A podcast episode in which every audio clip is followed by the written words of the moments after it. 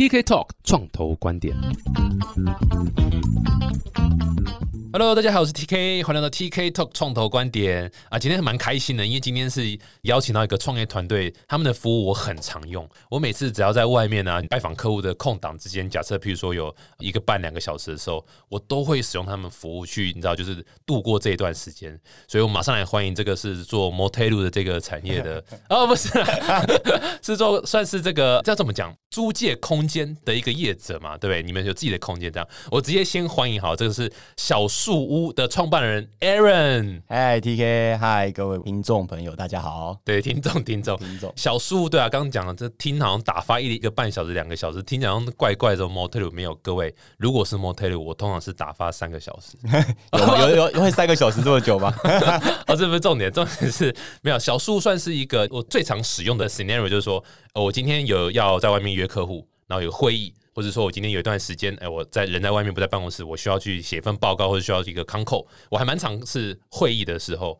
需要一个空间比较安静，我就会去要租借这个地方。我们甚至有团队，就是你知道，就是办公室附近在施工很吵，我们就团队开会那一个小时，就是去小书屋旁边。然后你们点很多，所以非常非常常去租借个一两个小时处理一下公事，这样子，我觉得是非常非常方便的一个服务。你要不要先自我介绍一下，然后很快讲一下小书屋的核心业务？好，各位听众，我是小书屋的共同创办人啊，我叫 Aaron 张云松。我们小书屋在提供的服务其实是一个多元。空间的品牌，那我们其实不局限于说是工作，或者不局限于说是啊，有人会在里面那个那个，就是开 party 啊，呃，对，就是里面也会有一些聚会，对，其他的形式的聚会，或是甚至上课啊、家教啊等等，也有一些老师会来这边，就是带他的学生来这边做一些教学。所以其实我们不会特别局限说它是一个呃会议室，或是它是一个呃 party room 之类的，就是我们觉得它是一个多元的空间，可以满足各种不同的事情境的使用。那我们现在在主要在台北啊，有将近两百个空间。那我们今年也到了台南这个城市开了一个空间。哦，今年布点到台南就对。对，布点到台南，在疫情前的时候，刚好就跨出台北市，然后到台南开了第一个空间，这样。然后疫情来了，那怎么办？疫情来了，然后就先暂停营业，因为其实疫情三级的时候，我们是比较谨慎一点啦，对，因为我们不希望说自己这成为一个防疫的破口，或者是造成一些疫情管理上不方便的地方，所以我们自己是有在做一些自主管理，对，所以疫情来的时候有暂停大概一段时间的营运，但在七八月的时候比较好转一点的时候，我们又重新再开放这样子。嗯，哇，这个所以小树屋是这样，就是它像外面很多像有那种所谓 co-working space，然后你看像就是它是让你偏向找办公室，对，就你长期在那边租，你租就可能就是个半年啊，或者是干嘛的，或者甚至一年的时间，对，然后你有我们讲 hot desk，就是你可以自己随便去有有空就坐下来，或者是就是个固定的座位这样。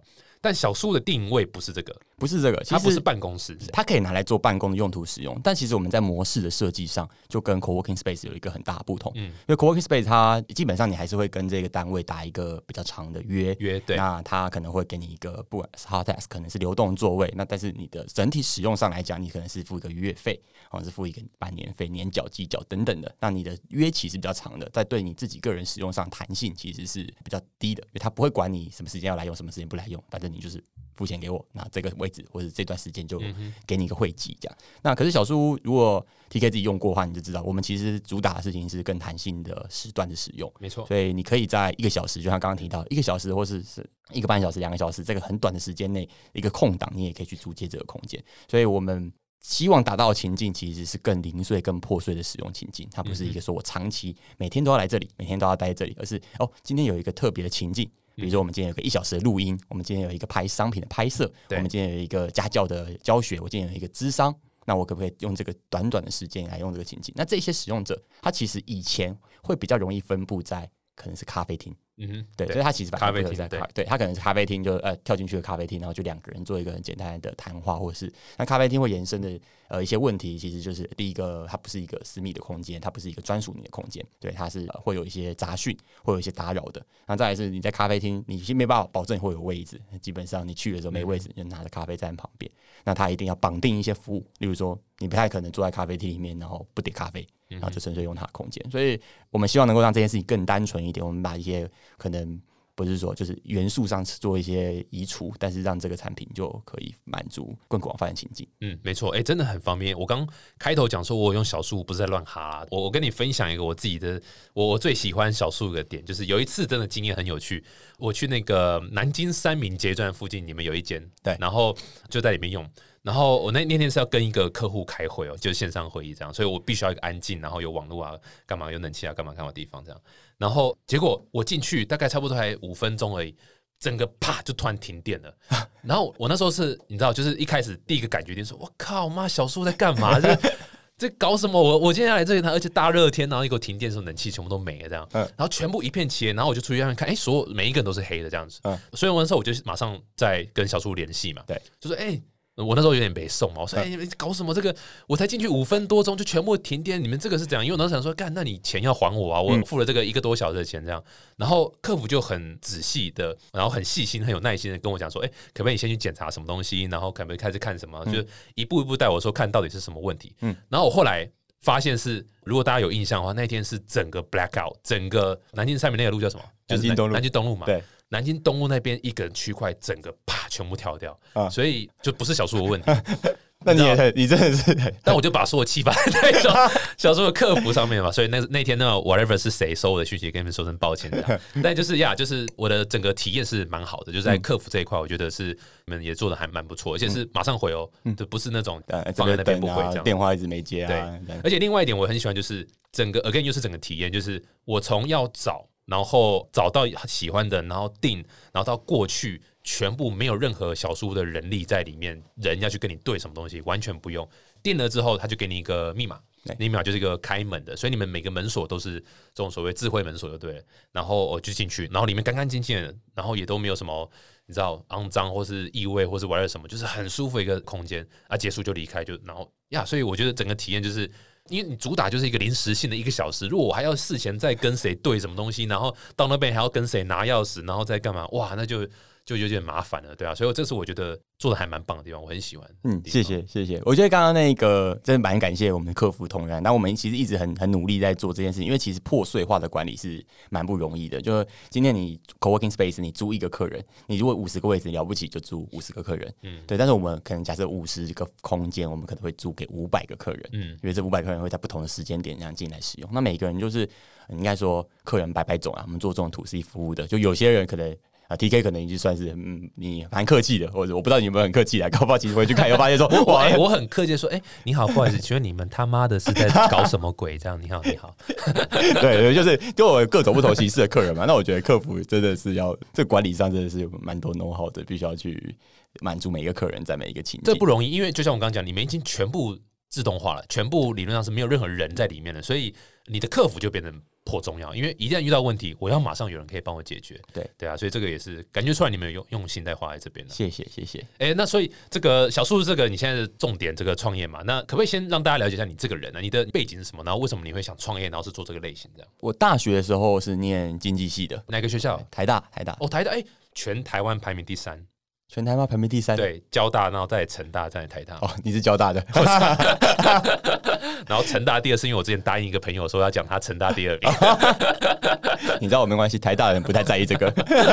这就对了，对名名声，对名声都给你们拿，我们屈居第三可以。啊，那电经济系怎么讲？就是其实经济系是一个呃社会科学，大家都觉得经济系是什么商管学，它其实是社会科学，就是一个研究人的一个一个行为。是啊，是啊，是啊，其实我很喜欢这个系所啦，就我觉得它是一个帮助我建构这个世界观的一一个学科。嗯，对，那但是其实我反过来讲，就是经济学很广，所以其实你知道大家的出入很多元。说讲是很多元，其实讲难听点就是大家都不知道做什么。对，所以 所以绝大多数的同事啊，念完经济系，你又你要去银行业，然后去投资银行，你又又比不过财经系的，那你要去其他产业界，人家想说，那我为什么要找个经济系？为什么不找一个有可能比较专业学科的人？所以经济系，我觉得在出社会的时候，其实大家都有点彷徨啦，在在在这个系所念起来会有点哎、彷徨。不要这样讲，我我研究所念的是 MBA，就管理学系，嗯，我更不知道干嘛。那什么各行各业都可以有管理的东西嘛？对啊，但是大但我觉得研究所如果你念的话，对我很同意。但是大学念的时候就更彷徨，你知道吧？就是至少一个研究所学历嘛。然后我们大学出来，哇，真的是不知道该怎么办。对，那大部分同学其实都往金融业走了。那我自己就觉得，啊对我自己就觉得金融业不是我的使命，没有很很喜欢那个环境的感觉。对，所以我就不想要玩金钱游戏啊，就是一直靠炒作把那个币价往上冲嘛。呃对哎，等你呃我们现在在录什么？是录 区块链还是？哦，小叔，对，哦，对不起，对不起。因为我不喜欢玩金钱游戏，就是不知道哎、就是想不上来。我其实也我也说不上来，为什么就对金融业没有一个热忱吧？是对，那所以我大学的时候其实就一直有在想说未来要干嘛的时候，其实大学就开始创业，做一些有的没的题目。所以我其实大三的时候就开了一间公司，然后做一些广告的业务之类的。嗯，对，那后来当兵的时候，其实因为我当兵在花莲，你知道那个好山好水，然后我在监狱里面当兵，我一直、哦对，OK，那时候做了什么坏事啊？啊不是，我是在监狱里面。哦哦哦，在哦哦哦哦，在里面对，我在监狱里面当兵，然后我我觉得这段历程我也是蛮想分享，就是我觉得每一个创业人可能都会可能有个契机吧，就是被打到之类的，或是你被被雷劈到，或是你突然间有一个有一个灵光乍现，或是被一个影响到。对，那你一个大学一帆风顺人，然后你到当兵的时候，然后进到监狱里面，然后我那时候是做心理辅导官，嗯，嗯，台湾的国军是蛮妙，就是经济系，然后对，新年行李不知道。对对对，我去做心理辅导官，是考狱官嘛。那心理辅导官在在做的事情，其实就是跟犯人在那边闲聊哈拉之类的。然后我就觉得，怎么讲，就这些人是我这辈子都没有看过的人。嗯哼，然后这个社会上其实有很多我都没有遇过，或是都没有接触过的一群人。嗯然后这些人，其实你会觉得他们蛮聪明的，会觉得他们其实条件都不错，对。但是为什么会跑到这里面来嗯，或是为什么会在这个地方，然后跟我做这个聊天？我们两个的差异是什么？嗯，其实是蛮有感触的啦。那一段时间，大概整个七个月的时间嘛，就在监狱里面每天跟那些犯人聊天，然后每天看一些卷宗啊，看他们到底犯了什么罪之类的。你那时候好奇，就是这个职位，你有目的吗？就说你是要去让他们心情更安稳一点，还是说真的就是聊天而已，然后没有任何目的，就是打发时间什么？有一个目的，但你知道国军的目的有时候蛮尴尬的，就是我的目的当然就是希望了解他们有没有问题，然后在当兵的过，啊不是当兵，他们都是在看守所里面服刑对，然后会不会有什么呃不满啊，或是有狱卒欺负他、或者是说要伙食不好之类的，我的目的其实是这个，但通常他们不敢讲，所以你如果没有跟他好好的去了解他这个人的话，他其实不会。他想说啊，你就是一个过路客嘛，然后我在这边待可能已经两年三年了，你这边来个三个月，那我干嘛跟你分享这件事情？嗯，对，所以其实我那时候的时候是花蛮多心力，就是想要跟他们好好的互动。对，那也因为好好的互动，你就会更认识他们。那更认识他们之后，你就开始发现说，这些人是他是个结构性的问题。就这些人会走到这个地步，不是他可能很坏，或者不是他可能很笨，嗯也不是他可能就是他父母从小就不在了，嗯，从小就没有人养他，他只好去可能庙里面，然后就是就大家说的八八加九之类的，就是跟着服务这个庙里面这样子。然后嗯那他的衣食父母可能就是这个庙公或者这个庙的主理人，对，对那他叫他做什么他就做什么，他叫他去砍人他就砍人这样之类的。他可能会有一些就是他的世界就是这样，所以他当然觉得这个是合理、理所当然应该对这样。对对对，那这时候你其实很无力，你就念到一个台大，然后然后出来以后，然后就想说，我就去一间公司上班，然后你就视而不见这些人，觉得这些人反正就是在我念经济系嘛，我就跟你说，他整个世界运作，我们都觉得哇，我这样了若指掌，我是念经济系的，嗯。经济业怎么发展，怎么照顾这一些人，我我都好像很清楚的感觉，那你会完全颠覆你的世界观，嗯没错。所以说这些人到底为什么会变成这样子？你刚才在讲你同学嘛，对不对？去投顾那些同没学，对，感觉出来没？炒币的那些人，没有啦，没有，就是就是我觉得去哪一个选择都是大家个人选择嘛。那都他说要有一些契机啊。那我自己的契机就是一看到这些人之后，觉得啊，我觉得哎，应该要来做小书，哎，干这到底什么关系？到底什么关系，对，应该要来，应该要来做点什么事情，然后有一点影响力，或是可以去给尝试去扭转一些。社会上我看不惯的事情，我觉得我的起心动念其实讲，我倒是没有马上觉得说好想要做什么生意哦，好想要做一件事情。嗯嗯我的我的想法比较想要说，我无法想象说哦，我好像在一个世界上班，我可能比较急，嗯我不想说我去上班，然后慢慢爬，然后爬到一个高阶经理人，再去做一些有影改变事情的事情。我想要可以快一点的去做我想改变的东西。对对，对，那所以那时候我就很单纯的去想到一些事情，就是说，那创业可能就是一条路吧。那时候还其实还要想从政，可能也是一条路啦。嗯对对对，那我想说，创业可能也是一条路，就是商业是一个改变社会、改变人们生活的一个方式。嗯，对，所以就选择创业。所以我其实一毕业就创业。对，所以我的创业动念可能比较来自于这个。就一退伍就就我一退伍就我一我一退伍就创业了。对对，但那时候第一个创业项目是什么？第一个创业做桌游店，桌游哦。对，做桌游店的哎。呦，哎，看起来在监狱那几个月没有学到什么东西。啊，不是桌游很好啊，桌对很 OK。我创业第一个项目是做桌游，就是开桌游店，也原因也很简单，就是桌游，我认为是哪一年？哪一年？二零一一年。哦，这么早？哎，那时候桌游状况怎样？其实我没有特别研究桌游产业你。有玩过桌游吗？我当然玩过，但是我对啊，我对这个产业比较不熟悉。哦桌游在二零一一年的时候，就是你路上随便跟人家讲桌游，人家是不知道桌游是什么，然后人家跟他说就是麻将或是扑克牌，你要用这种方式去跟他解释的。对对，所以很早嘛，很早，二零一二零年很早。你知道我们以前在玩桌游的时候，是去一个那种就是卖桌游的店，然后他整间店都堆满了游戏，然后他会给你一个小小的桌子，然后你就是你知道自己想办法挑一盒游戏，没有人会理你，然后你就在那边试玩。现在大家知道桌游店感觉是去里面玩游戏的，现在是以前是你要拿一盒游戏，然后你可能他是要已经拆封了，你就在那边试玩一下，然后呢，他会希望你赶快把它买回去。他其实不是在做店内的服务这样子。那我那时候觉得说，哦，我们以前大学就很爱玩桌游啊，那没有一个好的场地，那我永远就是一个有点像是无本生意嘛，就是做服务以前那，个做法听起来真的是好难想象哦。很难想象对不对？就是，那你桌上会有水果盘吗？然后会有十个小姐在你前面 不会是？不会不会不会好。奇怪的商我，我不我不知道 我不知道你以前去的桌游店都是什么样子啊？原来是有水果盘的桌游店，没有，就是哇，有点难想象。等于说是你知道桌游这个一点零版本的，桌游一点零版本，对对对感觉这样对子，就以前大家玩游戏没有在注重那个环境跟品质，然后也没有人要理你，你没在玩，他就是让你试玩，然后赶快买回家的，赶快买回家，对对对。然后你当然可以很厚脸皮，就是付他五十块、一百块，然后再一直狂试玩这样子。哦。对，然后他的情境上就是会是一个比较是以卖游戏为主的店家。嗯哼，对，那那我们就想说，哎、你知道自己也有一些游戏，然后自己好像也会玩桌游，然后就你知道不知天高地厚，想说那我就开一间店，然后教大家玩游戏，然后给给大家一个场地这样子。我的第一个创业题目就是在做空间，嗯，有对趣，对，就是后来想一想，其实你当下你不会觉得说，哦，好像空间这个生意可以怎么走，但是你当下的时候，你就觉得说，哎、有人是有空间需求的，想要玩桌游的人，他就会有一个问题。我们那时候在学校附近啊，在海洋大学那边，学校附近大家宿舍其实很小，嗯然后也没有什么好的点，大家重点是大家也没有游戏，所以我们提供游戏，提供一个好的空间，大家就会自己过来这边，然后朋友聚会啊，然后大学生就是下课没事就跑到这边来玩游戏。对，所以我的第一个题目其实是对做桌游这。听起来，你知道空间，然后这种游戏，你有没有想过？你应该有想过要做那个密室逃脱这哎、个。我有做过一个密室逃脱，哦，所以你有做过，我有做过一个密室逃脱，各位，我们不是在乱哈，我们完全没有 r 过真。的没有来过。对，这个完全 感觉就感觉出来，你应该有就是要做这个题目的。对对，我们我们桌游店开到一阵子，大概开两三年以后，我们有去做了一款密室逃脱游戏，大概经营了两年吧。哦，两年也很久了，我们也是很。早期做密室逃脱的人。对啊对啊对，后来状况怎么样？你那个桌游店是关了嘛，对不对？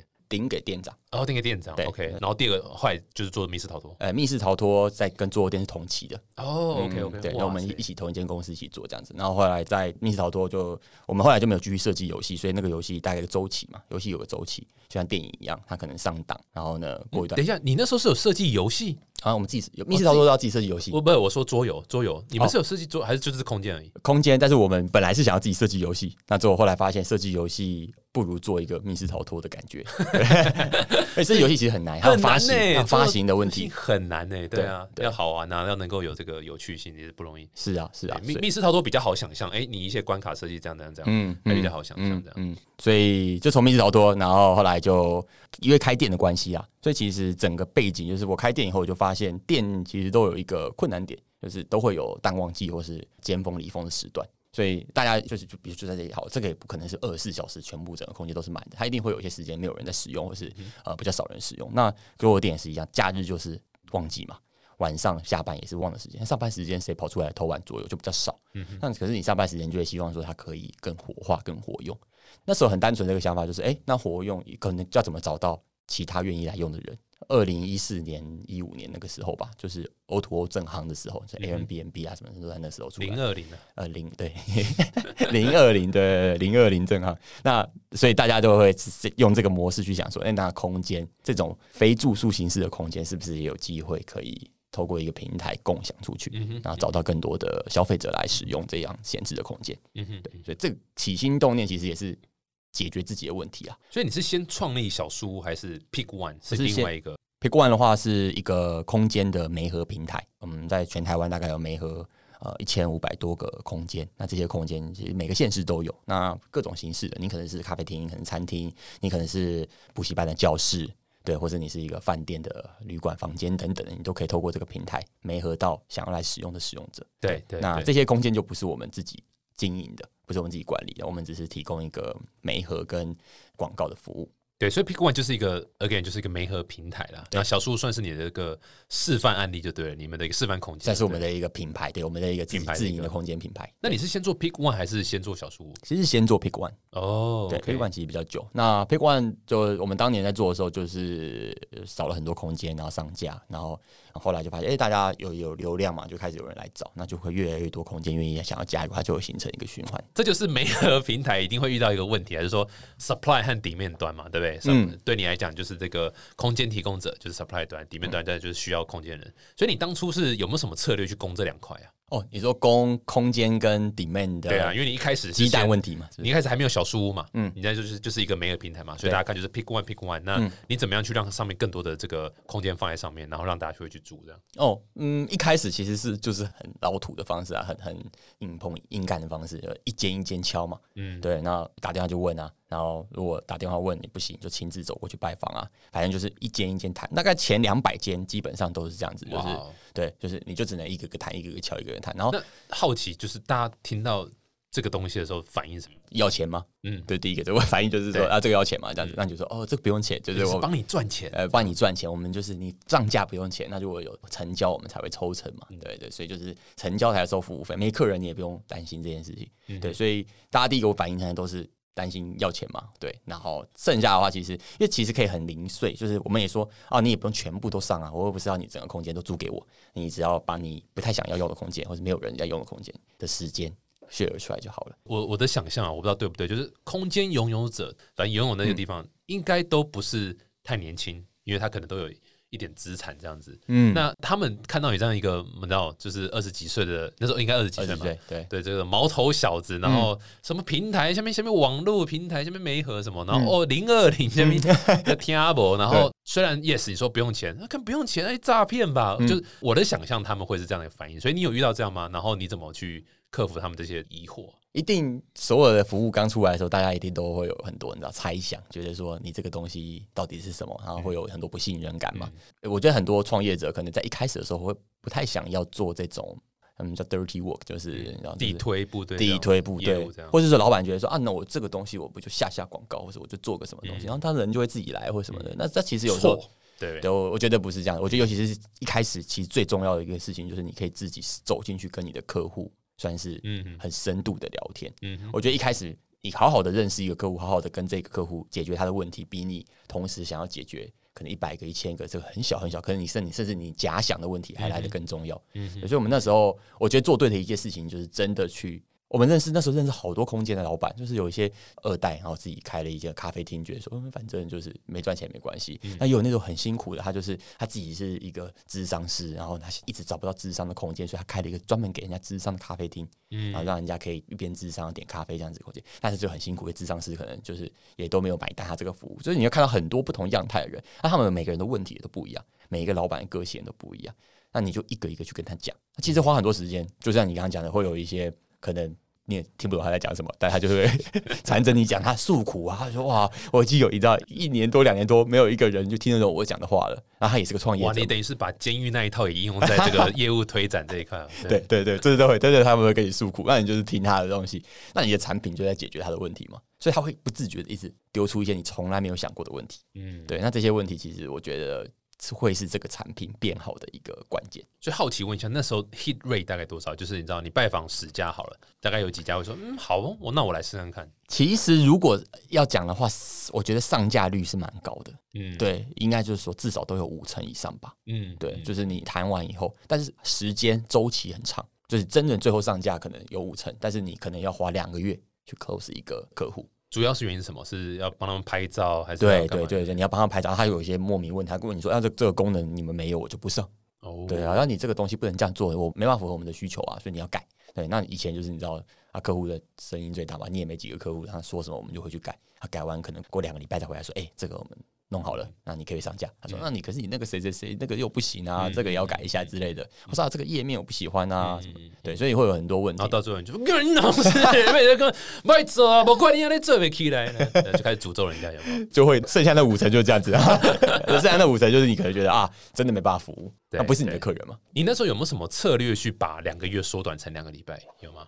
你说把那个上架上架结单这个策略吧，缩短成两个礼拜。哦，有一个策略，我后来发现就是他们没办法想象，他们想象不到说这个上架是一个什么样的事情，嗯，所以他就会这边我们以前都是太谨慎，就是要先签个合作备忘录，对那签完以后来我们来拍照，对然后我们来问你的价钱，然后我们再全部都整理好之后啊，来我教你使用这个后台，对对然后你来上架，然后后来都没有，我就是直接看他们的网站，然后帮他上架，上架完之后拿去给他看。所以要不要 O 不 OK？对我说：“哎、这样子 O 不 OK？你看我帮你弄好，这样。”他就说：“哦，他就开始很多意见。他说：‘哦，这个照片我觉得可以再换一张好一点的 啊，这个这个价钱，我我们有一个优惠价，可以放上去吗？’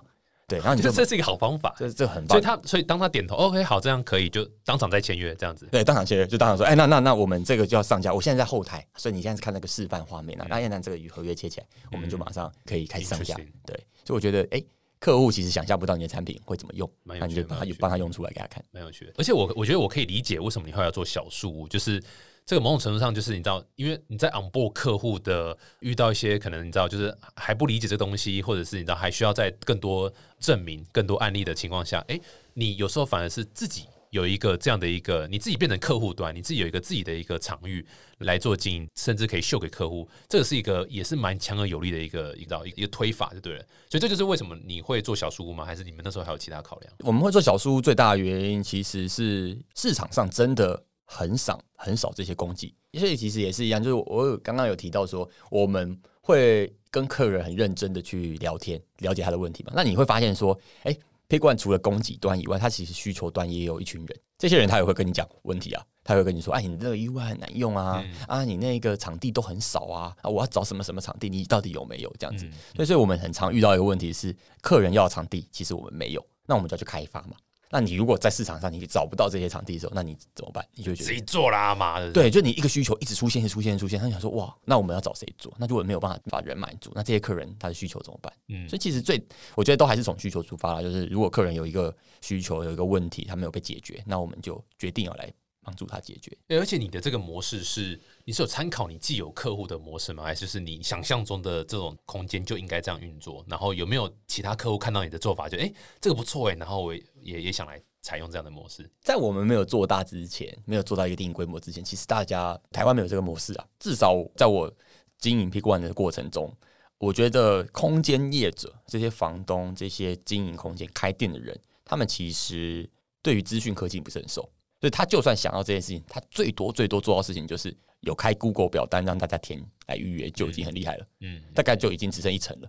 这十个场地大概只有一个场地，他会愿意开放让你线上用表单来填。不然现在都怎样？就还是打电打电话打电话啊，打电话，你顶多加赖嘛，就加赖问嘛哦，对对对对，或者私讯粉砖嗯啊，私讯 Facebook，然后你就这样问，就大部分都是这样的模式。那你如果让他有个自助化，或是让他有一个只要是 Google 表单，大概就已经是百分之十的前面的客户。所以我们当时在做平台的时候，也就是为了想要解决这个问题。但是可其实导入的速度很慢嘛，就是你就算有一个系统给他用，他还是跟你说啊，来问我。对对他们也不一定会马上就采取这个模式，所以我们在做之前其实没有什么人做，嗯，对，但是我们自己在做平台的时候，我们就知道这样子的模式其实对使用者而言是最方便。就像您刚刚讲到的，方便，对，就你你就查查时间嘛。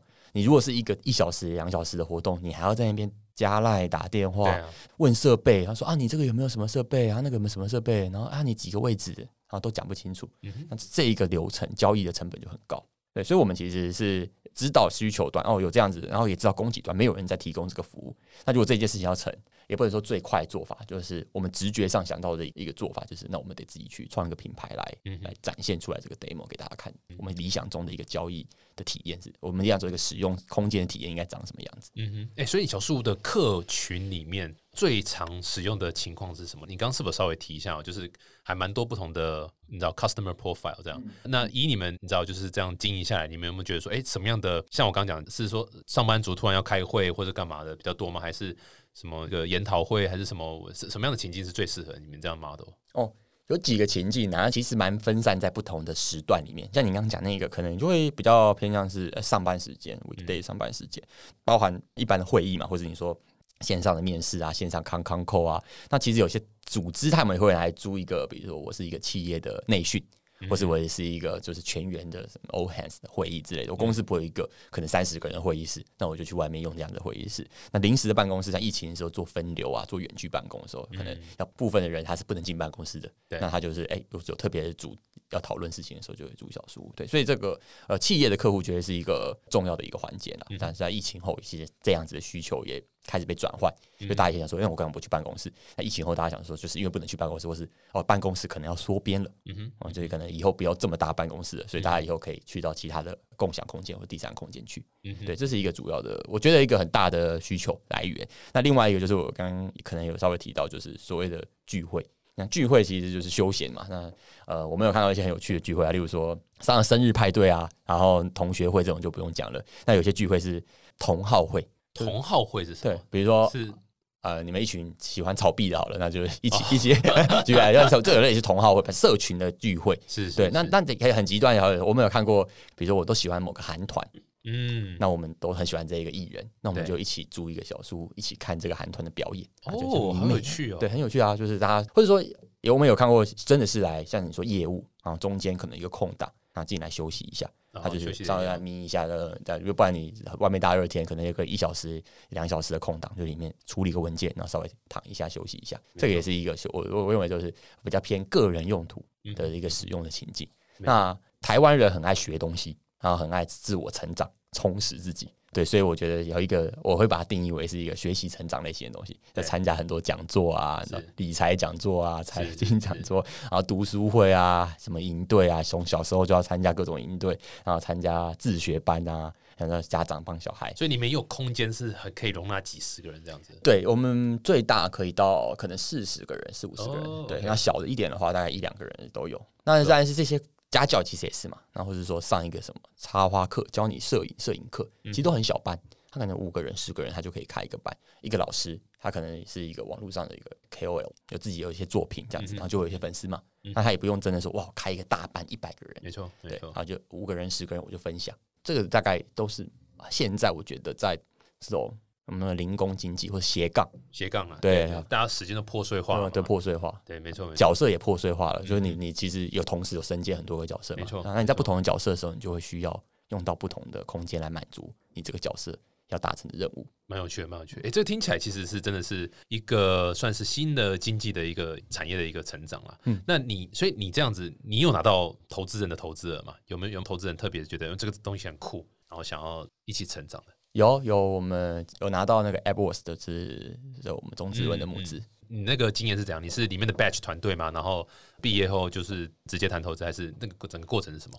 其实我们对我们是里面的 Batch 团队，我们是 Pick One 这个题目在我们当初进去的时候，其实也不是，我们是在这个在育成的过程中去 Pivot 出哦 Pick One 这个题目。懂？本来是什么题目啊？我们本来最早进去的时候是做做线上书柜。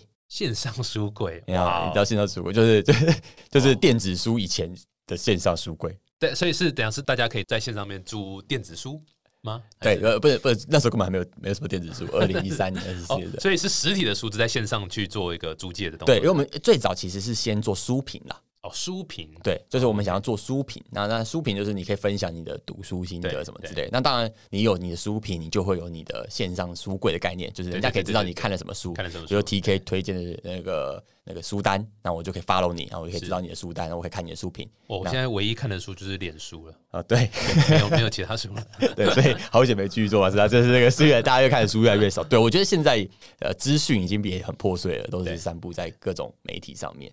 对，但是当初我们进去的时候，其实是一个比较知识经济的一个一个一个。所以后来。Pivot 到 Pick One，然后所以那时候 Apple 投的就是 Pick One 这个，那时候还没有小书啦。那时候还没有小书，但是我们毕业的时候还没有马上。我们二零一五年就离开，就不是离开，就是加速器就结业了嘛。嗯嗯。对，那其实我们一直到二零一八年哦，OK 的时候才拿到钱。是是。对，所以才募资。那这中间这段期期间，其实就是在找方向，就是从 Pick One，然后也在找说，哎，有没有其他的市市场的机会？对。所以你觉得他们当初投你们的原因是什么？他们看中什么点？我会觉得早期的投资，我的个人我不知道，因为串投专家，我都觉得是看团队。嗯，我如果是我的话，因为其实你一个题目在很早期中子轮的时候，它会长成什么样子，嗯，有点难想象。对，没错，有点难想象，它可能可以长得很不一样。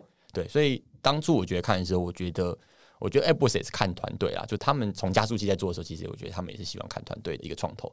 那所以如果我自己感觉的话啦，我会觉得是我们的团队其实算是蛮完整的，因为你要做一个实体空间，又要做一个线上平台，其实，在团队的组成上是蛮少见的。比如说，我可能你同时要有人啊会写扣，会了解这些平台的经营方式，但同时也要有另外一群人，他会有一些很务实的东西，例如说至少他要会修这个灯，他会装潢嘛，对不对？然后这些东西啊，马桶漏水了，你要知道说这个是什么，可能是什么原因。这这不是外包出去 但给对啊给外人的就可以了。但如果你完全不懂的情况下，手你怎么管理这件事情？是啊，对啊对，而且其实客户在这个 to C 端这种很落地的这个事情，因为我刚刚讲那种 dirty work，就是这个这些事情其实是网创圈的人不想碰，也也觉得无聊，或者不能说是是无聊，觉得说啊，你有租过小书屋，可能一小时三百块钱，然后就赚那个一小时三百块钱，两个小时六百块钱，就觉得说这个东西不是一个可以。不能说可以规模化嘛？或者说他对这个东西想象会是一个很很落地、对可能太务实的一个东西。对，这其实就是我下一个问题，就是你们这个 model，你觉得有要怎么样打到你知道更多的市场，不管是呃海外的，或是你知道我觉得可以先不提台湾好了。我觉得首先规模化这个议题一直都是所有看我们这个题目的人都会去思考的一个问题，就是说，哎，规模化到底要怎么做？那我会觉得，如果你单纯看空间，就是一个一个空间，你会觉得它是没有办法规模化的。但其实这空间不是重点，重点是什么？就是重点是它是不是小书屋。第一个是品牌，它是不是小书屋？嗯其实有这么多的空间，为什么你不去用那些空间？为什么你要特别来用小书屋？为什么你会先想到小书屋，而且不是先想去用其他空间？第一个是品牌，所以这空间是死的嘛，对，但是里面让你会想要走进来，这个东西才是重点。所以我觉得第一个品牌是可以规模化的，应该说品牌是有机会可以，不管是授权、加盟这样的形式，都是有机会是把人带进来。那空间其实要来找我们配合，空间其实很多。那重点是你这个品牌可不可以让这个空间加成？嗯这是这是我觉得第一个。但第二个，其实大家对于管理空间这件事情上面，其实我觉得这一件事情就是所谓的比较偏软体的服务。就是我认为说，管理空间其实是有弄好的，它不是说今天呃一个这个空间你就放着，它就可以每天有人来用啊，你都不用去理它。我想举一个很有趣的例子，例如说我们以前要做一件事情，就是有有像你说你你使用完空间以后，空间还是要有人去维护，然后呢下一个人再来用的时候，他可能会觉得很很干净，很对，你就是没有任何问题这样子。那这个就是要怎么做到？你就要有人去及时的派工嘛。对对，很 很一结束啊，三十分钟内就会有人进去消毒啊，哦整理整理桌子这样整理椅子。我们当初找的那些派工的单位，其实很多都是可能五六十岁的北北阿姨。对，一开始啊，都做清洁打扫的，可能是大楼的一些管理员啊之类的，或者是大楼清洁公司。那你要怎么样让这些人可以？他以前在做的事情是什么？就是我就是从一楼扫到七楼，再从七楼扫扫扫扫到一楼。那你现在跟他讲说，哎、没有，你平常不用来啊，这是 TK 进来了以后，三十分钟内我会通知你，那你要记得去扫。嗯那这个事情就已经很不一样了。那我们那时候在做的事情，就是就教这些叔叔阿姨学会用 Slack。然后我们就 Slack 串订单通知，所以你知道他叔叔阿姨里面他的手机里面装 下面 snake 去抓就了，对，那你就觉得说，他说啊，美塞有 Line 哦之类的，啊，你知道 Line 那时候又要做做那个串接，其实也不麻烦对，而且也有成本比较高。我说那你们你就装这个谁，而且跟 Line 一样啦，对，你就什么都也不用担心，然后他自己会就送一个讯息跟你说，阿姨要打扫了哦，三十分钟后那个哪一间就结束了这样子。嗯嗯，这是一个很简单的例子，可能就可以说，其实管理也是有有 know how。我觉得 Aaron 刚的回答蛮棒的，可以给很多就是就是听众朋友一直在创业的人可以思考。这就是募资的时候你一定要画的一个大饼，讲的一堆一堆 一堆美化，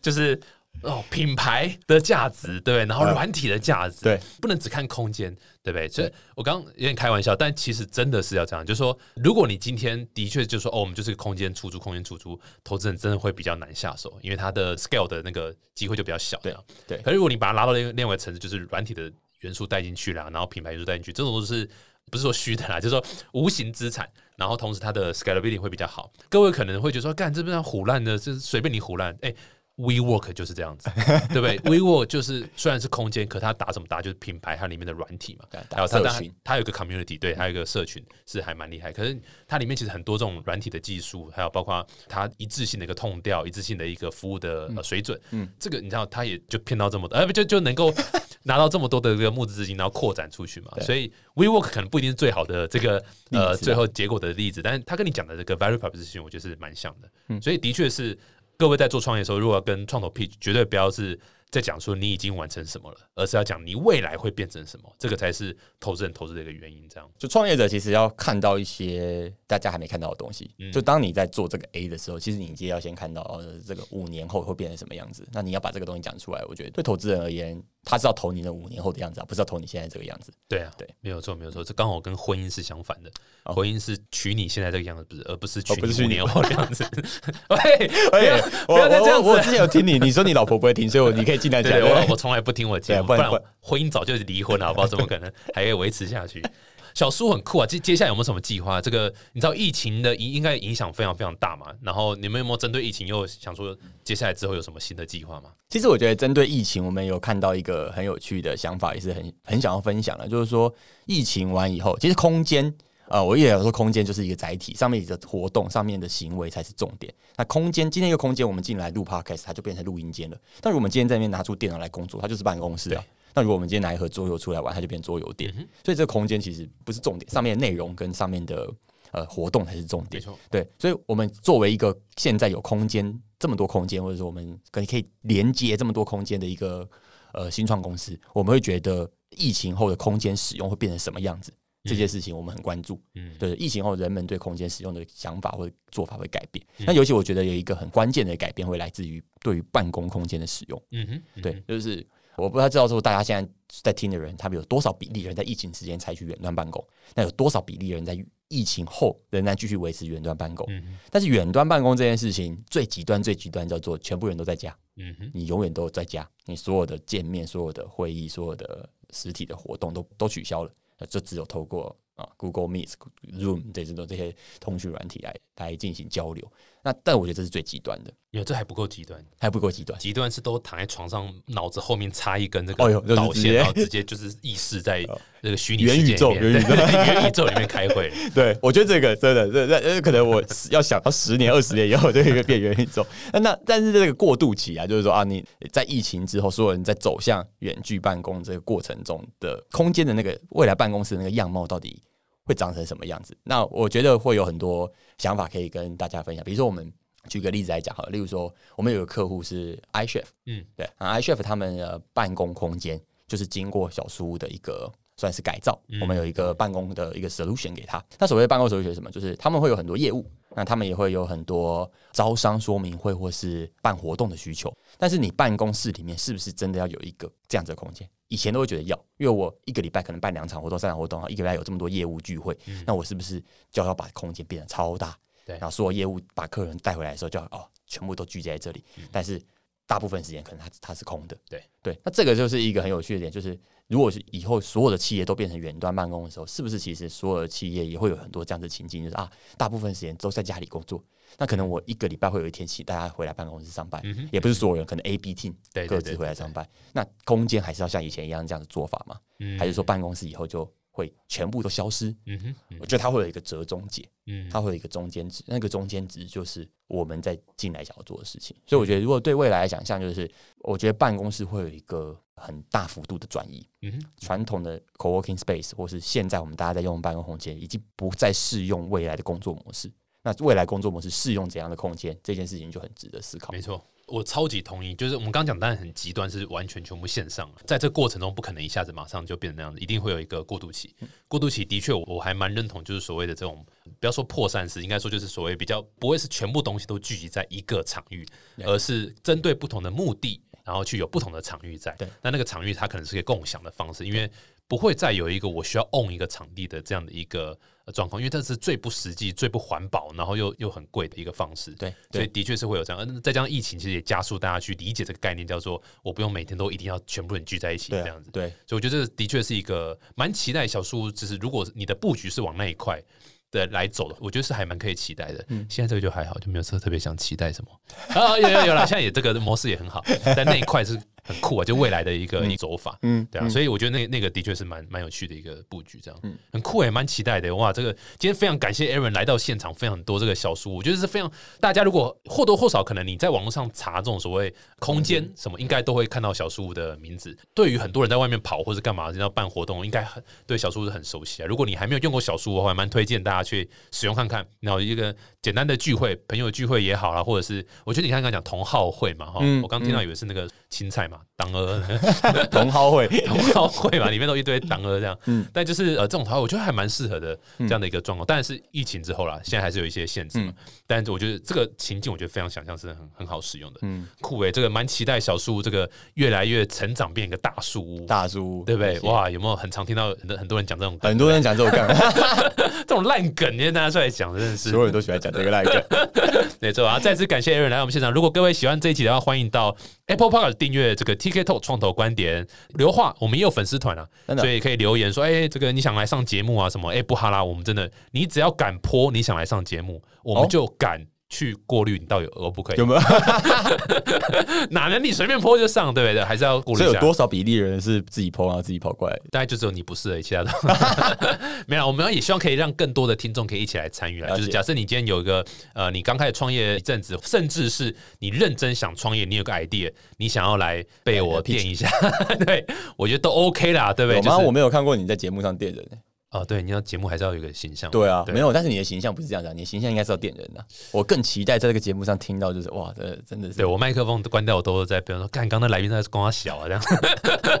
啊，对啊我我也是希望可以多尝试新的，所以我也蛮欢迎，就是如果真的哎，你有这个 pitch idea 的时候，然后你认真想做，如果你只是你知道就是乱哈拉的那个，就是就不要来这样。但是你认真要做，你可能甚至刚开始成立公司的，你要做，哎，也欢迎来 pitch 这样。嗯，对啊，而且。你看，我们我们邀请多这个像 Aaron 这样 case，就是哎，他是做个媒合平台，媒合平台，我跟你讲，一大堆创业团队都是这个题，大家都会说做媒合平台，都是个产业相关，所以其实是多听这节目可以学到很多。然后这听众应该都是创业者比较多，对不对？呃，也蛮多是我的迷妹啊，你的迷妹哦，还 有蛮多迷妹就是我妈，大概就是就是没有你老婆，对不对？没有我老婆不听，我知道有我不听，对对对。可我再次感谢 Aaron，收获很多，谢谢，期待小猪更强更大，谢谢，我们下次见，拜拜，拜拜。